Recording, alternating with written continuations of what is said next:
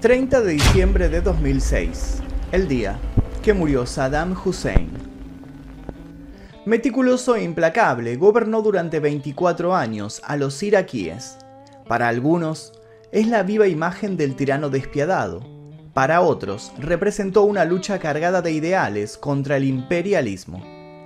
Enfrentó a Irán, desafió a los Estados Unidos, hizo pactos con quienes luego le pusieron precio a su cabeza, y su ambición no hizo más que poner de manifiesto la ambición de otros gobernantes que se cansaron de señalarlo como la encarnación misma del mal.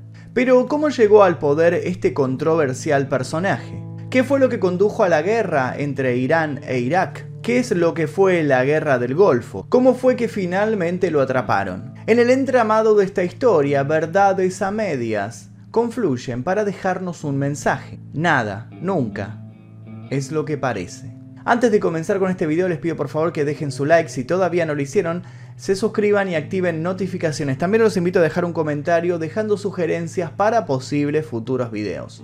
Comencemos. La ejecución se decidió después de una videoconferencia entre el entonces primer ministro de Irak, Nuri al-Maliki, y George W. Bush, presidente de Estados Unidos por aquellos años. ¿Qué es lo que va a hacer usted con este criminal? preguntó el entonces presidente de Estados Unidos. Lo vamos a ahorcar, dijo Maliki. Bush respondió levantando el pulgar en muestra de una total aprobación. El criminal en cuestión fue llevado a la sala del juez, que le leyó la lista de los cargos de los que se lo acusaba. El hombre no prestó atención. Se limitó a repetir a los gritos, muerte a Estados Unidos, muerte a Israel. Posteriormente lo llevaron a la sala donde sería ejecutado. Como tenía los pies encadenados, tuvieron que empujarlo para que subiera las escaleras. Llevaba una chaqueta, una camisa blanca, estaba normal, informal. Nunca dio indicios de estar perdido ni se mostró con miedo, tampoco había en su mirada síntomas de arrepentimiento. Se puso de pie en el interior de la habitación con el cadalso y la soga delante de él, miró a su entorno y susurró, esto es para los hombres. En el momento previo a su ejecución, algunos testigos gritaron a favor de opositores muertos bajo su presidencia. El hombre simplemente los menospreció. El encargado de la horca levantó una palanca, pero el artefacto no funcionó. Por unas milésimas de segundo todo fue un total desconcierto. ¿Iba ese monstruo a salvarse por la gracia divina? Fue entonces cuando otra persona no identificada repitió la maniobra. Y esta vez sí, la ejecución se hizo efectiva. Soy testigo de que no hay ningún dios más que Alá y Mahoma. La frase quedó inconclusa. En ese momento, Saddam Hussein, de 69 años, cayó pesadamente y su cuerpo quedó bamboleando ante la vista de todos. La imagen dio la vuelta al mundo. Con él caía un emblema de toda una época.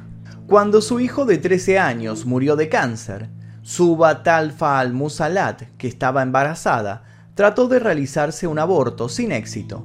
A su nuevo hijo, que nació el 2 de abril de 1937, lo llamó Saddam Hussein Abdel Mahid al-Tikrit.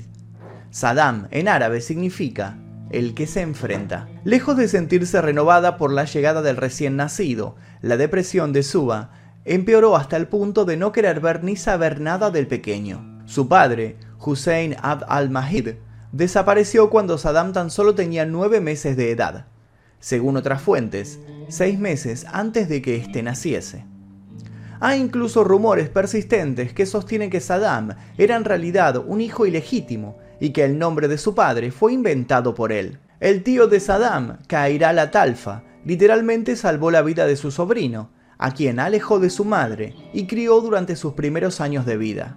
Talfa era un suní devoto, profesor y riguroso oficial del ejército. En plena Segunda Guerra Mundial, el 1 de abril, estalló en Irak una revuelta antibritánica. Ferviente anticolonialista, Talfa se unió de manera entusiasta al levantamiento, el cual fracasó. Como tantos conspiradores más, fue expulsado del ejército y condenado a seis años de prisión.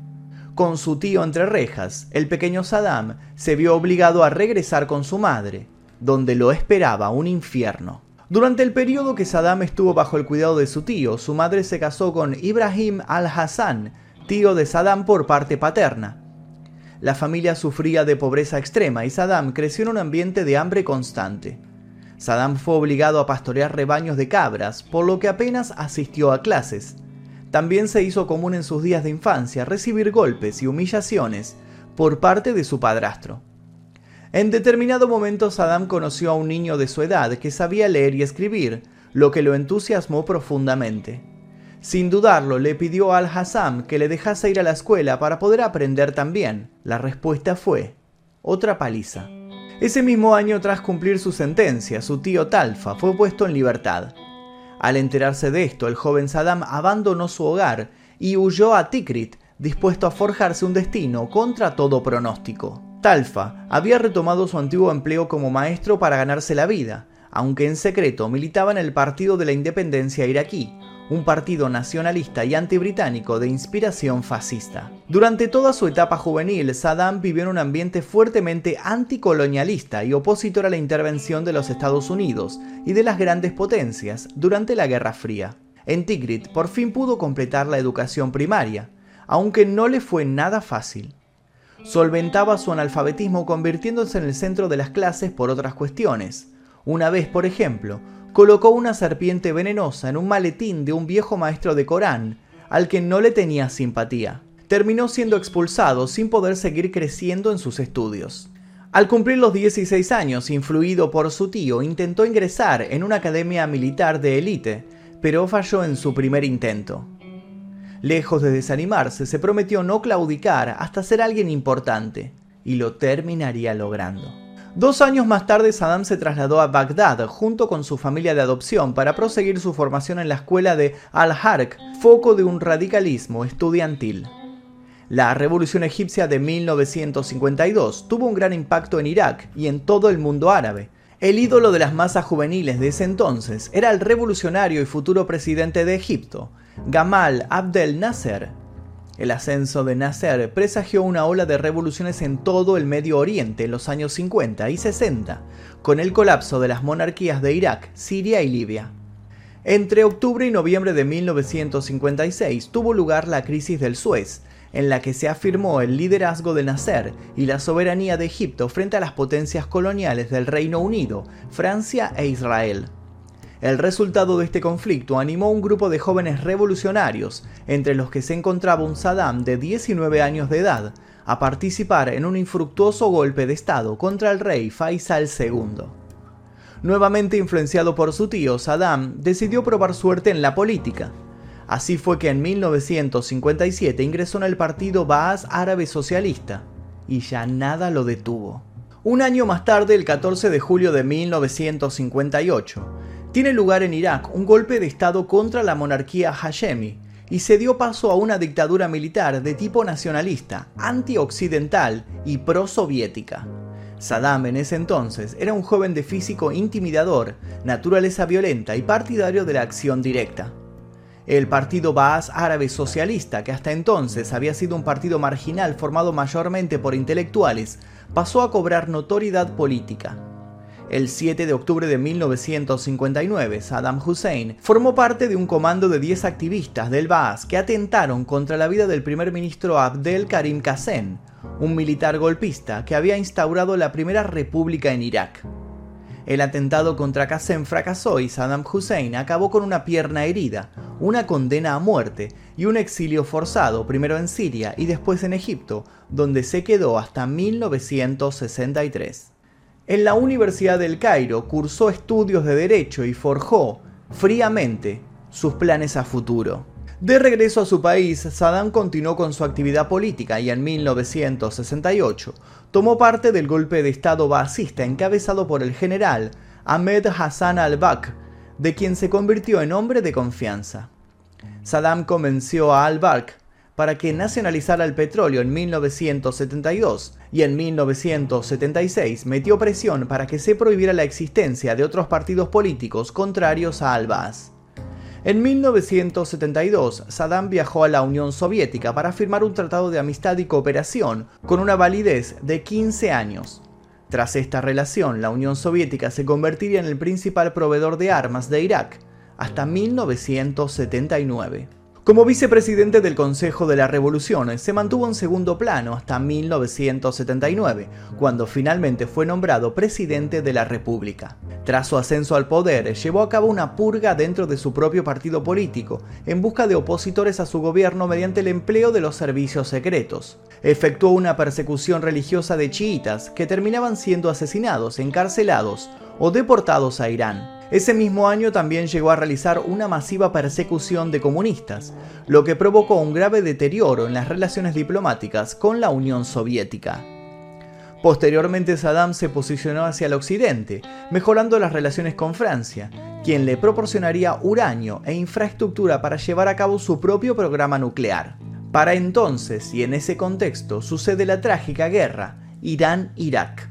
La guerra de Irán-Irak hunde sus raíces en una antigua disputa territorial sobre los márgenes del Shaat al-Arab, un río formado por la confluencia del Tigris y del Éufrates, zona rica en petróleo, y las sospechas de Saddam Hussein sobre las posibilidades de que el régimen islámico alentara a la rebelión entre la importante población chiita iraquí. En septiembre de 1980, las tropas iraquíes lanzaron un ataque que pese a conseguir avances en torno a 120 kilómetros, no fue suficiente para doblegar la resistencia de las milicias iraníes formadas por los guardianes de la revolución. En adelante, se inició una dura y larga guerra en la que se utilizó abundante armamento suministrado por países extranjeros. Irak recibió amplio apoyo de Arabia Saudita, Kuwait y otros estados árabes y fue tácitamente apoyado por los Estados Unidos y la Unión Soviética. Mientras Irán solo contó con el apoyo de Siria y Libia, estados árabes enfrentados a Saddam Hussein. Pese a ser visto como un freno a la expansión del islamismo radical de Khomeini, el régimen de Saddam Hussein empezó a ser cuestionado internacionalmente ante la evidencia de la utilización de armas químicas contra los iraníes y contra la propia población kurda del norte de Irak. En el marco de la citada guerra Irán-Irak, Saddam Hussein cometió una serie de matanzas en la región kurda, al norte de Irak, que han sido calificadas por varios países como un genocidio. La matanza conocida como Operación Al-Anfal se saldó con la destrucción de 4.500 poblaciones y aldeas y con el asesinato de alrededor de 180.000 civiles. La campaña de exterminio tuvo lugar entre los años 1986 y 1989, y en ella se llevaron a cabo ofensivas directas, bombardeos aéreos, destrucción de ciudades, deportaciones, fusilamientos y ataques con armas químicas. La guerra química tuvo episodios como el ataque a Al-Afja, ciudad que fue bombardeada con gas mostaza, y los gases nerviosos, sarín, tabún y BX, provocando 5.000 muertos en una noche. Estos ataques eran diseñados por el primo de Saddam, Ali Hassan al-Mayid, conocido como Ali, el químico. En agosto de 1998, Irán aceptó un cese al fuego que había sido previamente elaborado por las Naciones Unidas. La guerra acabó en un práctico empate, pero las pérdidas humanas fueron enormes. Se habla de un millón de bajas, pero hay fuentes que doblan esa cifra. El coste de la guerra y la búsqueda de medios económicos para costearla fue uno de los elementos clave para que Saddam Hussein atacara Kuwait en 1990. La guerra del Golfo de 1991 fue el resultado de esa nueva agresión del dictador iraquí. En 1990, Saddam Hussein, tras solicitar en vano un aumento del precio del petróleo que le hubiese reportado las divisas necesarias para paliar la difícil situación económica, invadió Kuwait reclamando antiguos derechos sobre su territorio. Tal violación del derecho internacional provocó la condena de las potencias occidentales, que vieron peligrar además sus intereses económicos y estratégicos en la zona. La crisis desembocó en la llamada Guerra del Golfo, en la que las fuerzas internacionales obligaron al ejército iraquí a retirarse y las Naciones Unidas impusieron un boicot total que afectó gravemente a la economía iraquí y a las condiciones de vida del pueblo. Para mantener a la población civil iraquí bajo control, Saddam empezó a apelar al populismo islámico, autoproclamándose el servidor de Dios y haciendo un llamado a derrocar a todos los gobernantes traidores de la nación árabe.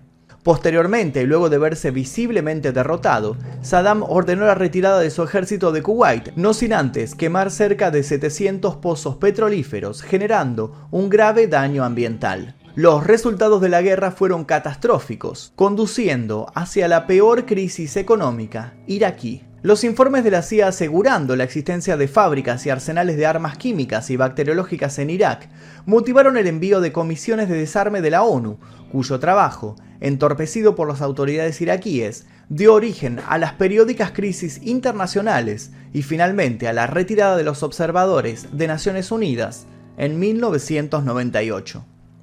A pesar de la derrota, Saddam Hussein se mantuvo como presidente de Irak y del Consejo del Mando Revolucionario.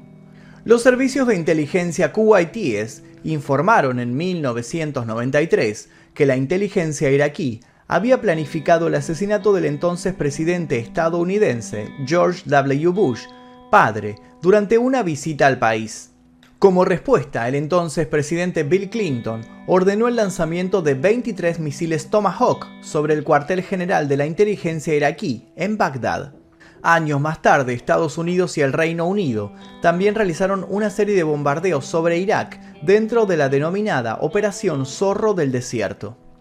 El argumento entonces fue la falta de cooperación iraquí con los inspectores de la ONU que supervisaban el desarme del país, aunque otros medios aseguraron que se trataba de un intento del presidente Clinton para desviar la atención del escándalo Lewinsky. En el contexto de la lucha internacional contra el terrorismo que lideró el presidente George W. Bush tras los atentados del 11 de septiembre de 2001, el régimen de Hussein se convirtió en uno de los objetivos prioritarios de la administración estadounidense. Liquidado el régimen talibán en Afganistán, Estados Unidos apuntó su maquinaria bélica hacia Bagdad. Hussein debió aceptar el retorno de los inspectores de la ONU e inició la destrucción de sus misiles de alcance medio. Sin embargo, la relativa cooperación de Saddam Hussein no impidió que el 20 de marzo de 2003 Estados Unidos iniciara una ofensiva sobre el territorio iraquí, al margen de las resoluciones de la ONU y con la oposición de la opinión pública internacional. El 9 de abril cayó la capital Bagdad y con ella el régimen de Saddam, si bien la guerra se prolongó hasta el día 14, en que el ejército estadounidense tomó Tikrit localidad natal de Hussein y último reducto de la resistencia organizada. Ni las inspecciones previas de técnicos de la ONU, ni los invasores y posteriores administradores del país encontraron las armas químicas ni rastro alguno de la infraestructura para desarrollarlas, ni los máximos dirigentes del gobierno derrocado fueron juzgados por el Tribunal Internacional de Justicia de La Haya, constituido para juzgar casos como el que se instruyó en Irak contra Saddam Hussein y otros siete acusados. El derrocado presidente estuvo bajo la custodia militar estadounidense durante seis meses, el tiempo necesario para la instauración de un sistema administrativo y judicial provisional en Irak. Al cabo de ese periodo, la autoridad militar del país lo puso a disposición de la justicia iraquí, que constituyó un tribunal especial para juzgarlo pese a que el país aún vivía en un estado de guerra de facto. Los reglamentos del tribunal contaron con el asesoramiento jurídico de expertos estadounidenses y el Parlamento iraquí le dio legitimidad apenas un día antes de que se iniciase el proceso contra los dirigentes del régimen derrocado. Pese a que la administración estadounidense solicitó a Naciones Unidas, la Unión Europea y diversos países occidentales que colaborasen con la sala, todos ellos se rehusaron por no compartir los principios de su constitución o bien estar en desacuerdo con la pena de muerte que establecía el Código Penal iraquí. Tras una instrucción llevada a cabo por el propio tribunal, Saddam Hussein y los otros siete dirigentes puestos a disposición de la justicia fueron acusados de crímenes de lesa humanidad por el asesinato de 148 ciudadanos iraquíes de credo chií, en lo que se conoce como la matanza de Dujail, como represalia a un intento de atentado contra el propio Hussein.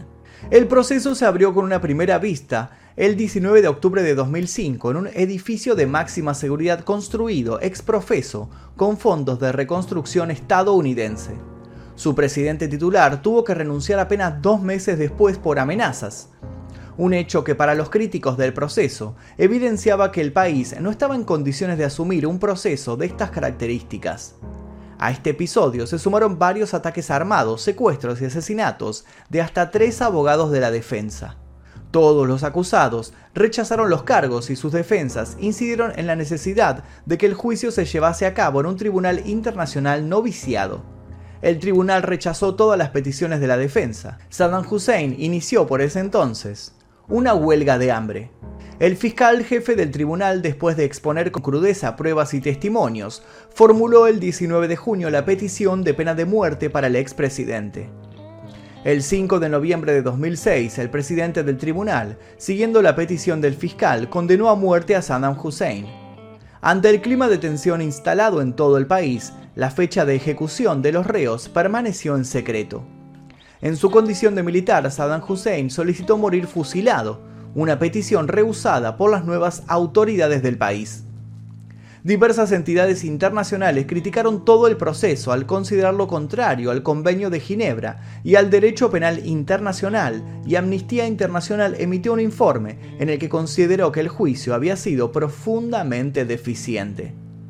Saddam fue colgado y posteriormente sepultado en el mausoleo que había hecho construir en vida, cuando para algunos iraquíes era el adorado dictador. Hoy, de ese lugar profusamente decorado, solo quedan ruinas a las que nadie puede acceder sin autorización especial. El Hajj, que tiene la custodia del mausoleo, asegura que fue destruido por la aviación iraquí para alejar a francotiradores enemigos. Algunos sostienen que la tumba fue abierta, dinamitada y saqueada. Otros dicen que la hija de Saddam Hussein se llevó el cuerpo de su padre a Jordania en un jet privado. Hay una tercera hipótesis un poco más extrema, una que dice que en realidad Saddam Hussein no está muerto. Años después de su muerte mediante las redes sociales, surgió una nueva grabación en la que se presumía que el dictador estaba vivo sano y salvo y que la persona que habían ejecutado era su doble. Quienes son adeptos a esta teoría sostienen que Saddam Hussein fue o sigue siendo todavía líder de un grupo terrorista secreto, el cual posee el control sobre Irak, Afganistán y Siria. Hussein era una persona muy orgullosa y durante su gobierno mandó a recrear varios monumentos con su imagen, siendo la estatua más famosa la ubicada en la Plaza Firdos o Plaza Firduses. Esta famosa estatua fue erguida en el mes de abril del año 2002. Se trataba de una escultura detallada de 12 metros de alto. Después de la invasión de Irak en 2003 y posterior derrocamiento de Saddam, el ejército estadounidense ayudó a derrumbarla, convirtiéndose este suceso en la imagen del fin de la guerra. Este acto simbólico histórico fue retransmitido en directo por las cadenas de televisión alrededor de todo el planeta, como testimonio de la caída de un régimen icónico. El legado positivo de Saddam Hussein está compuesto por el fuerte énfasis que puso a la educación, creando escuelas y universidades completamente gratuitas. En Irak, las tasas de alfabetización subieron de un 52% a un 80% en solo una década. En abril de 2004, los medios de comunicación globales revelaron imágenes de prisioneros iraquíes torturados por las fuerzas estadounidenses en la prisión de Abu Ghraib en Bagdad revelando una verdad que hasta ese momento se había ocultado.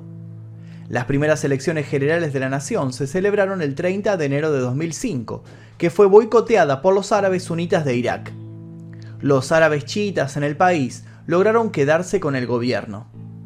En 2005 la estructura federal fue adoptada y los kurdos recibieron el gobierno regional kurdo iraquí. El sectarismo, que se desencadenó tras la invasión, pronto se transformó en una guerra civil que llegó a su punto de inflexión el 22 de enero de 2006, fecha en la que el santuario Al-Askari en Samarra, uno de los lugares más sagrados para el chiismo, fue bombardeado. Posteriormente, Nouri al-Maliki, conocido por sus políticas sectarias, anunció la formación de un gobierno el 20 de mayo de 2006. El 10 de enero de 2007, Washington anunció el envío de 20.000 soldados adicionales a Irak, donde la violencia continuaba aumentando. Dos años después, el entonces presidente de Estados Unidos, Barack Obama, le prometió al pueblo norteamericano que las tropas estadounidenses se retirarían de Irak para fines de 2011. Sin embargo, el ejército norteamericano regresó a Irak en 2014 durante los ocho años de mando de Maliki, el país se convirtió en un baño de sangre. Según una organización independiente que estudia los datos del Ministerio de Salud iraquí, más de 100.000 civiles fueron asesinados entre 2003 y 2011 por razones relacionadas al conflicto. La misma organización dijo que el número de muertos civiles llegó a 200.000 en 2018. En 2021, la detención de un comentarista político relanzó un viejo debate en Irak, ya que 18 años después de la caída de Saddam Hussein, algunas de las leyes en vigor bajo su reinado aún son utilizadas para acallar críticas. Al día de la fecha, la invasión estadounidense a Irak sigue generando polémicas. Se trata de otro caso en el que el famoso remedio terminó siendo peor que la enfermedad. Saddam Hussein sigue teniendo al día de hoy tantos fieles como detractores. Fotos con su rostro son prendidas fuegos aún hoy en día por algunos, mientras que otros las exhiben en altares rindiéndole un eterno homenaje. Y hasta aquí este video sobre la vida y la muerte de Saddam Hussein, espero que les haya interesado. Si les interesó les pido por favor que dejen su like, aquí debajo se suscriban si todavía no lo hicieron y activen notificaciones. Les dejo un par de recomendaciones aquí para que sigan haciendo maratón y sin nada más que decir me despido. Mi nombre es Magnus Mephisto y esto fue El Día Que.